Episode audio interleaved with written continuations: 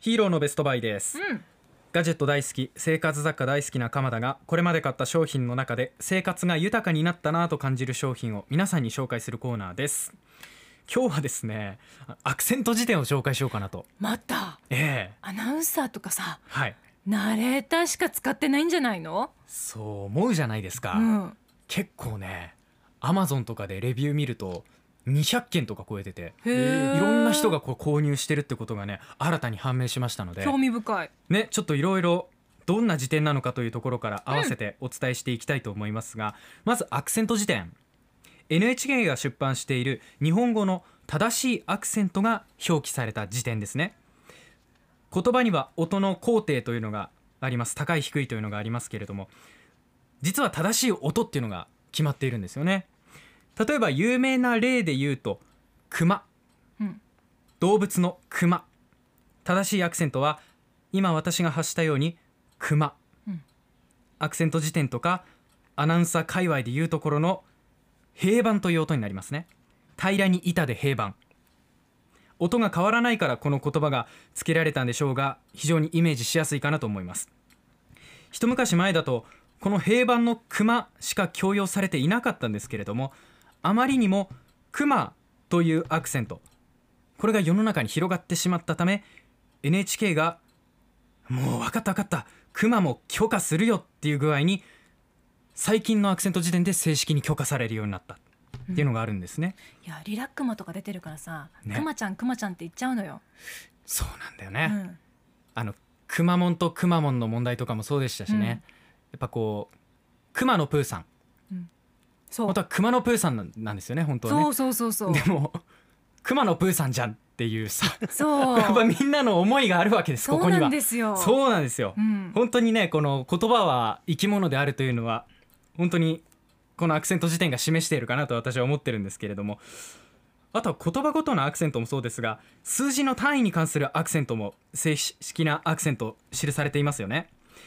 例えば建物の1階2階とフロアを表す階という単位ありますね。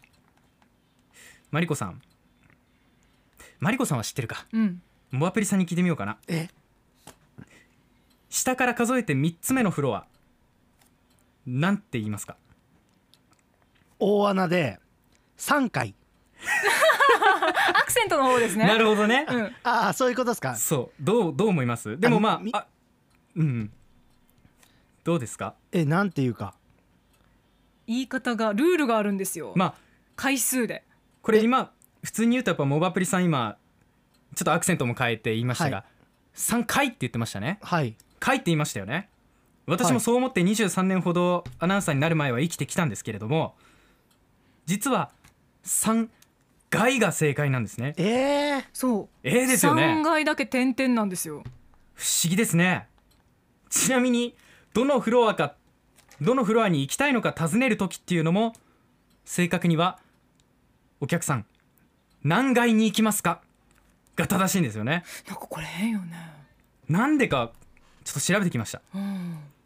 NHK に書いてあったんですけど古来日本では1階2階3階4階というふうに読んでたんですね。4階のことは4階って言ってたみたいなんです。ルールとしては「ん」の後に「貝が来たら濁る」っていうのが浸透してたみたいなんです。だから「三階」「ん」の後に「貝が来てるので「貝」濁るっていうことなんですね、うん。じゃあ現在の4階は4階なんじゃないのっていうふうに思いますよね、うん。3と同じく「ん」の後に貝が来ているから。そう思うんですけれども、ね。でも4についてはもともとの死海という呼び方について生きる死ぬの死を想像してしまうことで縁起が悪いから4にしましょうねっていうふうに取り替え作業が行われました。なんかふわっとしてるようななんかね。そう。その結なんだ果これ。これは取り替え作業を行っただけなので「ん」の後に「貝は濁る」というルールには該当しませんねっていうことになって今なお4階で親しまれているようになったんですね。親しまれてるか。4階ですね。正しくは4階なんです皆さんびっくりしますね。4階で親しんでる印象ないんですけどね、みんな親しんでるんですよ。無意識のうちに皆さんは4階で親しんでいます。うん。でもさっきのね熊熊の例で言うと3階ももしかしたら3階が強要されるっていうかね。ねうん。ゆくゆくなるかもしれないですよね。来るかもわかんないですけれども、先ほどもお伝えしましたアナウンサー以外で購入している方結構いるってお話ししましたけれども、うんはい。例えば Amazon のレビューにこんなのがありました。東京在住の方東京は地方出身者の集まりにもかかわらず親しくもない人からアクセントを指摘されカチンときた経験から お高いですが最新版の NHK アクセント辞典を購入しました。これで正しい標準語と方言を使い分けできる日本人になるぞ。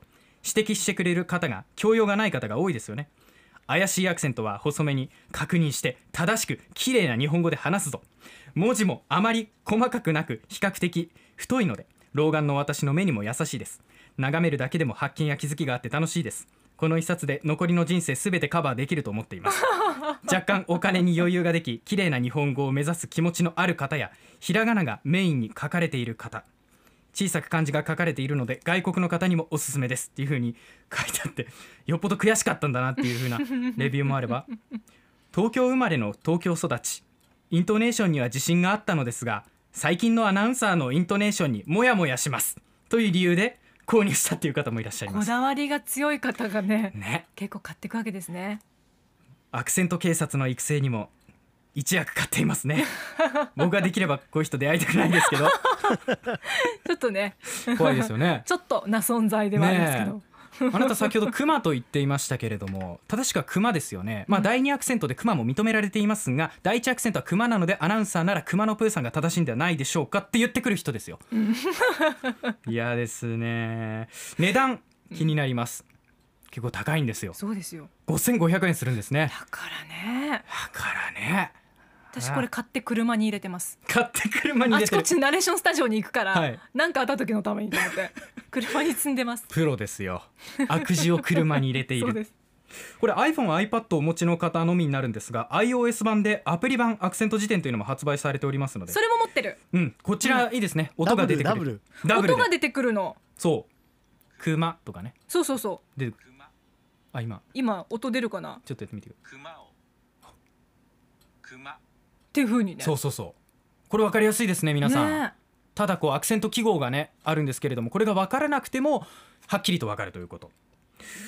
まあアクセント辞典で身につけた知識を披露するっていうのは私は最後に注意点としてお勧めしません、例えばね おすすめしないんだ。例えばですよ、うん。あの忖度するって言葉ありますよね、うん。あれ第一アクセントいわゆる最も好ましいとされるアクセントは忖度するっていう平板読みなんですよね。日常会話であの人のあの方への忖度にはうんざりだよねなんていう会話であうん正しくは忖度ねなんていうふうに水を差すとあの回り回ってあなたがうんざりされてしまうっていうことが 起きてしまいますので。忖度しようと。そうそうそう。そこを皆さんは忖度していただきたい。選択と一緒なんですね忖度は。あそうですね。選択忖度。そうです、うん。あこういうね覚え方もありますので今モアプリさんめちゃくちゃいいアシストだった。ユンタク選択忖度。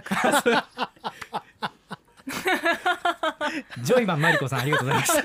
こちらからは以上です。トルみたいな以上この時間ヒーローのベストバイでした。アップのポッドキャストを最後までお聞きいただきありがとうございました。生放送は平日朝7時から FM921 AM738 RBC ハイラジオ。県外からはラジコですお楽しみください